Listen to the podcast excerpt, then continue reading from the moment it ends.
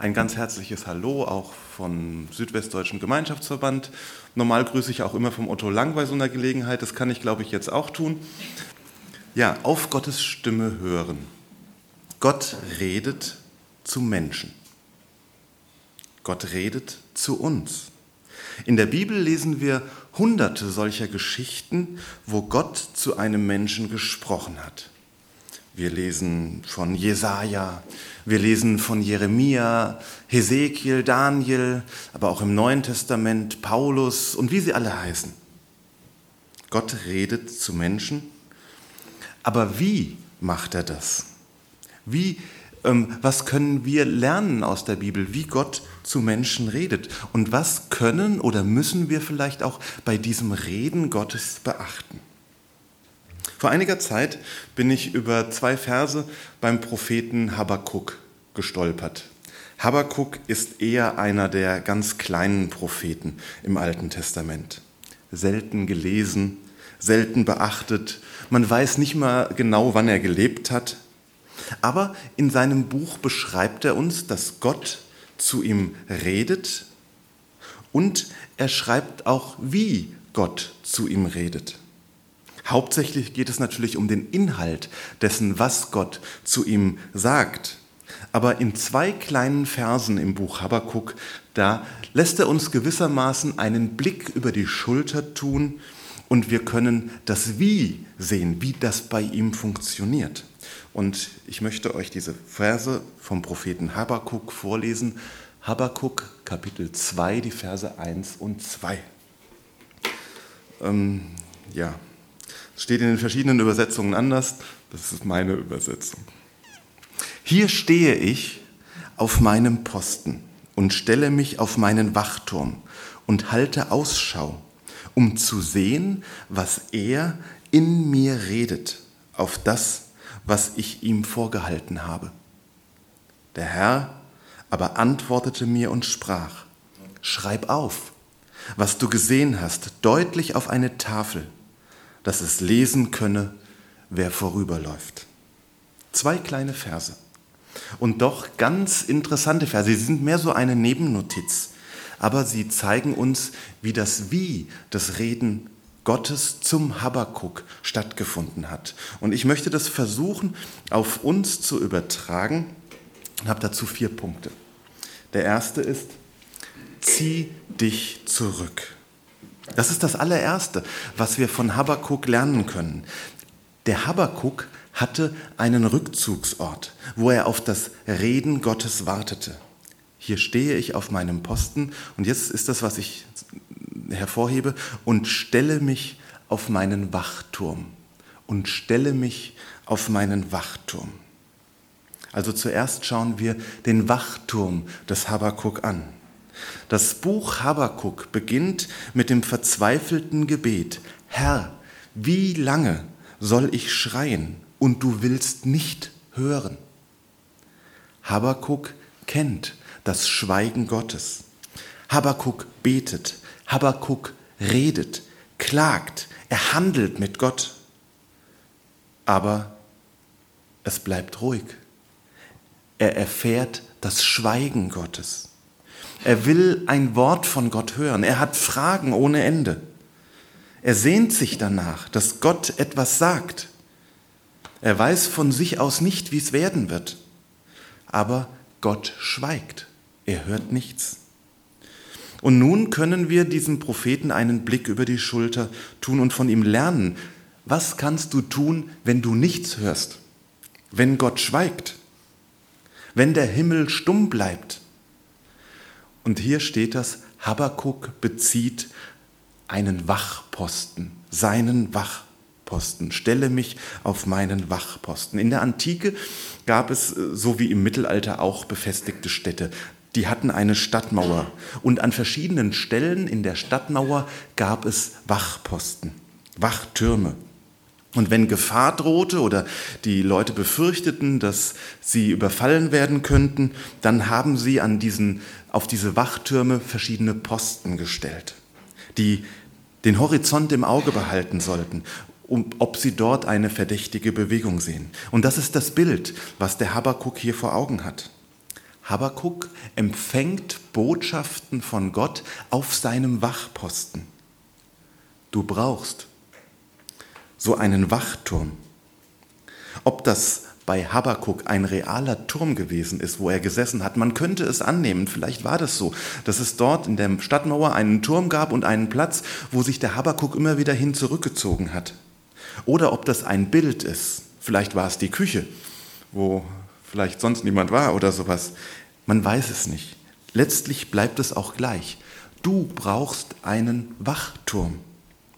Und dieser Wachturm, das kann das Büro sein, das kann das Schlafzimmer sein, das Wohnzimmer, vielleicht irgendwo im Keller eine Ecke oder ein anderer Rückzugsort. Für manche ist es schwer, so einen Rückzugsort zu finden, weil sie in einem sehr turbulenten Alltag leben. John Wesley ist der Begründer der methodistischen Kirche. Seine Mutter Susanna, von ihr gibt es eine interessante Geschichte, war eine Frau Gottes. Und diese Frau Gottes, diese Susanna Wesley, lebte in einem sehr, sehr turbulenten Alltag. Das war deshalb sehr turbulent, sie hatte 18 Kinder. Auch sein Bruder Charles ähm, war sehr äh, bekannt, hat viele, viele hunderte Hymnen und Lieder geschrieben. Jeder kann es vorstellen, dass es, sich vorstellen, dass es für diese Frau ganz schwer gewesen sein muss, also wer selber Kinder hat, weiß schon, dass es bei Zweien manchmal grenzwertig sein kann. Ja, wie schwer es gewesen sein muss, solche Rückzugsorte und Orte der Stille in einem turbulenten Alltag zu finden. Und von der Mutter Susanna gibt es folgende Geschichte. Sie hatte sich so einen Ort geschaffen.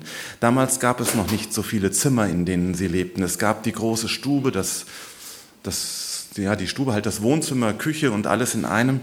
Und die Kinder wussten, nachmittags zog sie sich für eine halbe Stunde vielleicht ihre Schürze über den Kopf. Sie saß dann da am Tisch, vorgebeugt, die Schürze über den Kopf und die Kinder wussten, man darf sie jetzt nicht ansprechen.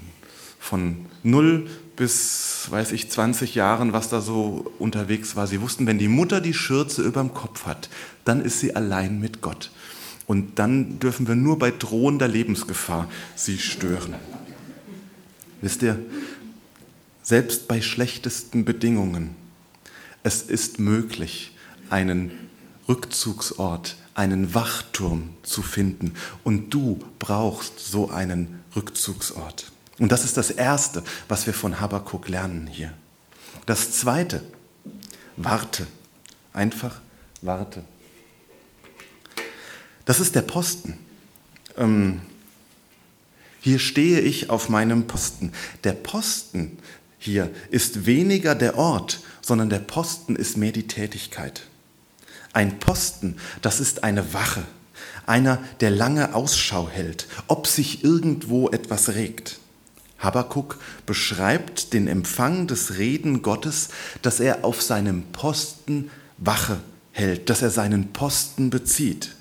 Der Posten, der hält mit allen Sinnen und mit großer Konzentration Ausschau. Oft regt sich Stunden oder Tage lang nichts, wenn einer auf dem Posten ist. Ich weiß nicht, ob jemand von euch mal bei der Bundeswehr gewesen ist und dort einen Posten beziehen musste und Wache geschoben hat. So ein Posten muss warten können. Aber dieses Warten ist keine Langeweile, wenn der Posten seine Aufgabe richtig macht. Es ist keine Zerstreuung, sondern er wartet konzentriert und er passt auf, ob sich etwas regt. Ein guter Posten spielt mit dem anderen, der da vielleicht auch noch ist, keine Karten, um sich die Zeit zu vertreiben.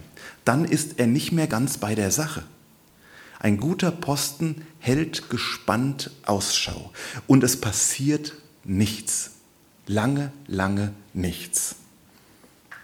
Von Habakuk können wir das Warten lernen, das Warten auf das Reden Gottes. Im Kirchenjahr ist dieses Warten in der Adventszeit sogar ritualisiert, das Warten auf Gott. Weißt du, oft, also gerade in unserer Zeit ist es ja so, dass wir so viel Ablenkung gewöhnt sind. Mein kleiner, der Joshua mit zehn, hält es kaum aus, einmal auf etwas zu warten. Er hat immer Langeweile. Das ist so sein, sein Wort. Er braucht immer irgendetwas. Und ein Stückchen finde ich mich darin auch wieder. du verschwendest keine Zeit, wenn du auf Gott wartest. Du verschwendest keine Zeit, wenn du auf Gott wartest. Warten auf Gott öffnet den Weg für das Reden Gottes. Und Eile ist der Tod des Gebetes. Du kannst nicht sagen, lieber Gott, ich habe jetzt 30 Sekunden Zeit und brauche dringend eine Antwort. Es wird nicht funktionieren. Du musst ruhig werden. Du musst warten. Das Schwierigste beim Warten, finde ich, ist unsere Zerstreutheit. Es, also mir geht das so, ich finde es so schwer, ruhig vor Gott zu werden und konzentriert auf ihn zu warten. Mir geht es so, dass mir dann ganz viele, unendlich viele Dinge einfallen, meistens Dinge, die ich noch tun müsste, und die Gedanken regelrecht spazieren gehen. Was kann man gegen spazierengehende Gedanken, wenn man versucht, auf ein Wort Gottes zu warten, was kann man dagegen tun? Wisst ihr, ich sage mir immer, meine Aufmerksamkeit ist wie so ein kleiner Hund, der jeden anbellt und hinter jedem herrennt, hinter jedem Gedanken herrennt, der sich am Horizont überhaupt regt. Und ich habe einige Hilfen gegen spazierengehende Gedanken, gegen die Aufmerksamkeit, die wie so ein kleiner Hund überall hinrennt. Es kann eine Hilfe sein, dass man unerledigte Dinge, die einem plötzlich einfallen, einfach auf einen Zettel schreibt. Ich habe, wenn ich Stille mache, ähm, einen Zettel neben mir liegen. Und dann kann ich es aufschreiben, dann vergesse ich es nicht und dann ist es aus dem Kopf. Und ich weiß, das kann ich auch noch in einer halben Stunde erledigen. Oft sind diese Dinge ja wichtig. Und manchmal habe ich dann eine Liste mit sieben, acht Punkten da stehen, nach der Stille. Eine weitere Hilfe ist es, körperlich ruhig zu werden, ruhig zu atmen. Das ist sicher etwas, was man üben muss. Und das wird nicht am Anfang klappen. Und ich finde es immer wieder erstaunlich, wie unruhig ich bin. Eine nächste Hilfe kann sein, lade Gott ein, zu dir zu reden. Ich finde besonders beeindruckend dieses Gebet, diese Einladung des kleinen Samuel. Die Bibel erzählt uns die Geschichte von einem Jungen, der im Hause eines Priesters lebt und zu dem plötzlich Gott redet und er kann es gar nicht so richtig erkennen. Und dann lehrt ihn der alte Priester auf das Reden Gottes, sich dafür zu öffnen. Und er lehrt ihn zu sagen, Rede Herr, dein Knecht hört. Das kann man sagen um Gott einzuladen. Rede Herr, dein Knecht hört. Auch in der Bibel lesen wir das an vielen Stellen, dass die Leute da auch ringen um das Reden Gottes, um die Stille, um dieses Warten, dieses Aushalten, dieses Gespanntsein auf Gott. Und da kommt ja nicht immer sofort was. Der Psalmbeter ringt um die Stille zu Gott. Und die Psalmen, die, da steht immer, die reden zu ihrer Seele. Das ist so, als wenn so ein Psalmist so einen Schritt neben sich tritt und zu seiner Seele redet. Wir würden vielleicht heute sagen, der Verstand redet zum, zur Emotion oder zur Seele. Da sagt er, aber sei nur stille zu Gott, meine Seele. Sei nur stille zu Gott. Er muntert seine Seele auf, stille zu Gott zu werden. Und manchmal müssen wir unserer Seele sagen, sei jetzt mal still. Innere Ruhe ist das Eingangstor zum Reden Gottes. Der dritte Gedanke. Halte Ausschau. Nun beschreibt Habakuk den Vorgang des Ausschauhaltens nach den Worten Gottes. Und das tut er auf eine, finde ich, sehr, sehr überraschende Weise. Und ich halte Ausschau, um zu sehen, was er in mir redet. Zwei Formulierungen sind da überraschend. Zum ersten die Verbindung zwischen dem Sehen und dem Reden. Also Sehen ist ja was Visuelles, er hält Ausschau, was Gott redet. Wir müssten eigentlich ja sagen, er versucht hinzuhören, was Gott redet, aber er hält Ausschau, was Gott redet. Und das zweite ist die Formulierung, was er, da steht nicht, was er zu mir redet, sondern was er in mir redet. Habakuk hält an seinem Rückzugsort sehr geduldig Ausschau, was Gott in ihm redet.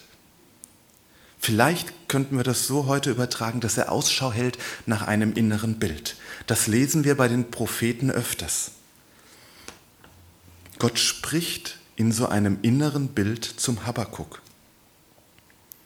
Gott spricht auf vielerlei Weise. Und ich möchte jetzt einen kleinen Exkurs machen, wie Gott zu uns redet. Gott redet zu uns durch die Bibel. Paulus schreibt seinem Schüler Timotheus, denn alle Schrift von Gott eingegeben ist, nütze zur Lehre, zur Zurechtweisung, zur Besserung, zur Erziehung in der Gerechtigkeit, dass der Mensch Gottes vollkommen sei, zu allem guten Werk Gottes geschickt. 2 Timotheus 3, Vers 16. Wisst ihr, die Bibel ist nicht nur eine Sammlung schöner Gedanken, poesievoller, romantischer Geschichten und großer Philosophien. Sie ist Wort Gottes. Hier steht alle Schrift von Gott eingegeben. Gott redet durch die Bibel. Sie ist geschriebenes Wort Gottes. Und ich glaube, in allererster Linie redet Gott zu uns durch die Bibel. Und es ist faszinierend, wenn man einen Blick dafür bekommt und versteht, wie ein Wort der Bibel, vielleicht ein Vers, wie der in ein Menschenleben hineinredet plötzlich und sich ein ganzes Menschenleben verändert oder entfaltet durch so ein Wort in der Bibel. Bei Trauerfeiern finde ich es immer wieder faszinierend zu sehen, wie in einem kurzen Abschnitt ein ganzes Menschenleben untergebracht werden kann und wie alles drin ist, was dieses Menschenleben bewegt hat. Gott redet durch sein Wort, durch die Bibel. Der nächste Gedanke ist, Gott spricht auch durch Menschen. Paulus schreibt an die Gemeinde in der antiken Stadt Thessaloniki, immer wieder danken wir Gott dafür, dass ihr unsere Predigt nicht als Menschenwort aufgenommen habt, sondern als das, was es ja tatsächlich ist, als Gottes Wort. Dieses Wort verändert jeden, der daran glaubt. 1. Thessalonicher 2, Vers 13. Gott spricht durch Menschen. Das kann auch im persönlichen Gespräch sein. Das kann durch eine Predigt sein. Das kann auch durch etwas, was man einfach nur so aufgeschnappt hat.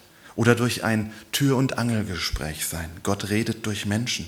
Gott redet durch innere Bilder und Eindrücke.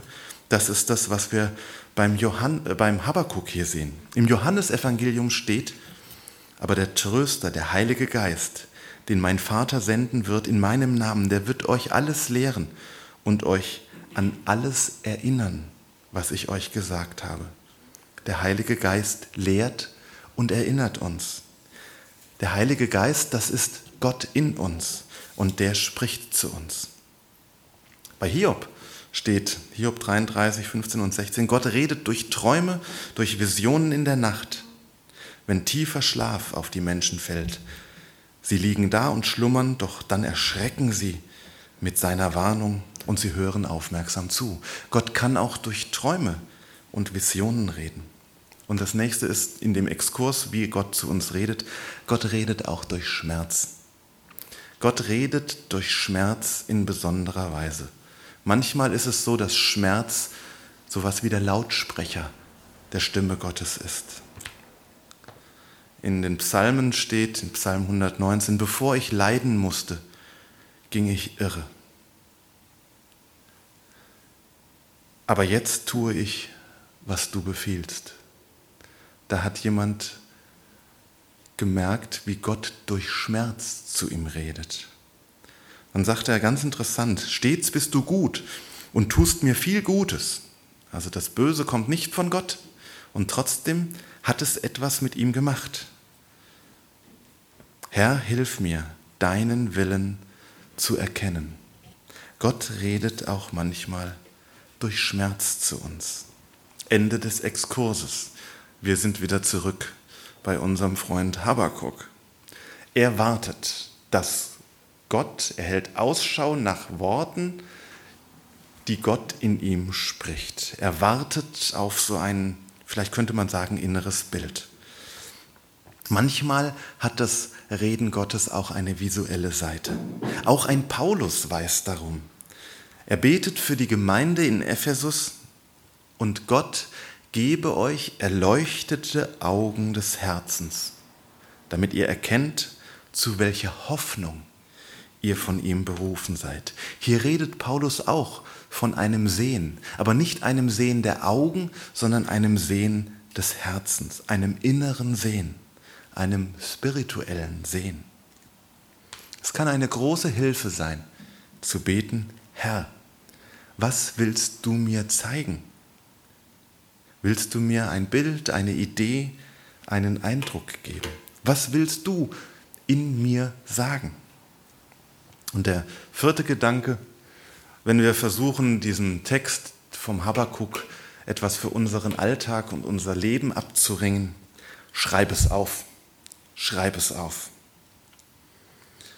Hier steht, natürlich redet Gottes zu dem Propheten Habakuk, wo sich das, was Gott sagt, wo sich es auch auf andere bezieht und die anderen es auch hören sollen. Schreibe auf, was du geschaut hast. Nur deshalb haben wir das Buch Habakuk. Ganz grob kann man in diesem Buch sagen, in Kapitel 1 schreibt er seine Fragen an Gott auf und er hört das Reden Gottes nicht und da ist nur großes Schweigen. Dann kommt dieser, unser Text mit dem Wachturm, den er bezieht und in Kapitel 2 hört er dann die Antwort Gottes. Das ist das Buch Habakkuk. In Kapitel 3 ist dann auch noch Antwort Gottes. Nur deshalb haben wir auch die Psalmen, die Gebete der Bibel, weil Menschen aufgeschrieben haben und viele andere biblische Bücher.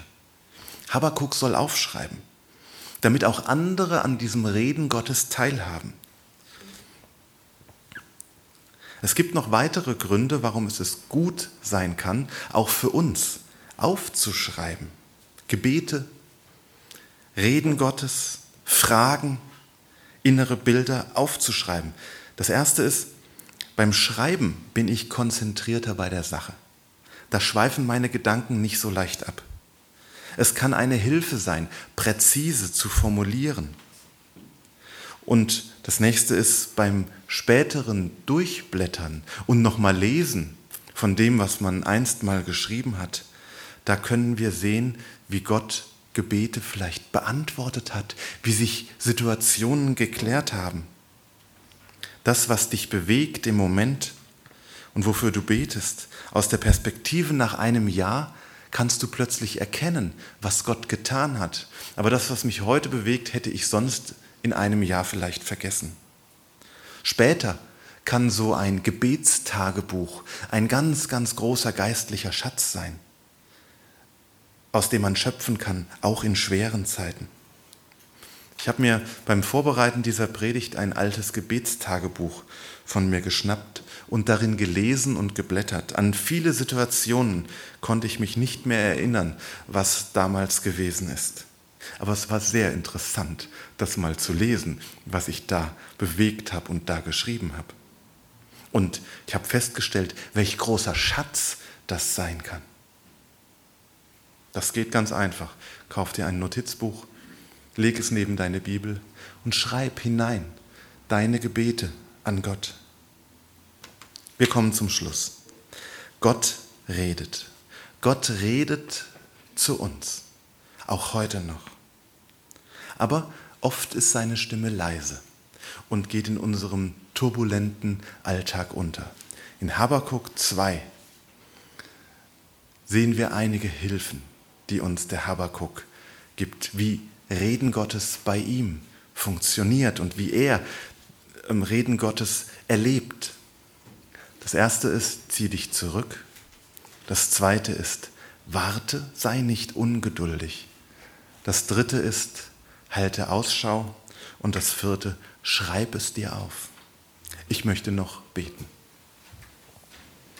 Herr, es ist unbegreiflich, dass du, der ewige Gott und Schöpfer dieses Universums, zu uns redest. Wir wollen dich hören. Und wir wollen auf deine Stimme hören. Und wir bitten dich, rede du zu uns. Du kennst unseren Alltag. Oft fällt es uns schwer, solche Wachtürme zu finden, auf die wir uns zurückziehen und auf deine Worte hören. Hilf uns, ruhige Orte in unserem Leben zu finden, auf dich zu hören. Herr, und wir sind in einer so turbulenten Zeit und unser Leben ist oft so turbulent und hektisch. Hilf uns, die Geduld aufzubringen, auf dich zu hören. Wir haben Sehnsucht nach deinen Worten. Du hast viele Wege zu uns zu reden. Herr, lass uns erkennen, wie du zu uns redest und gib uns Eindrücke aus deiner Welt. Wir brauchen dich und dein Reden. Amen.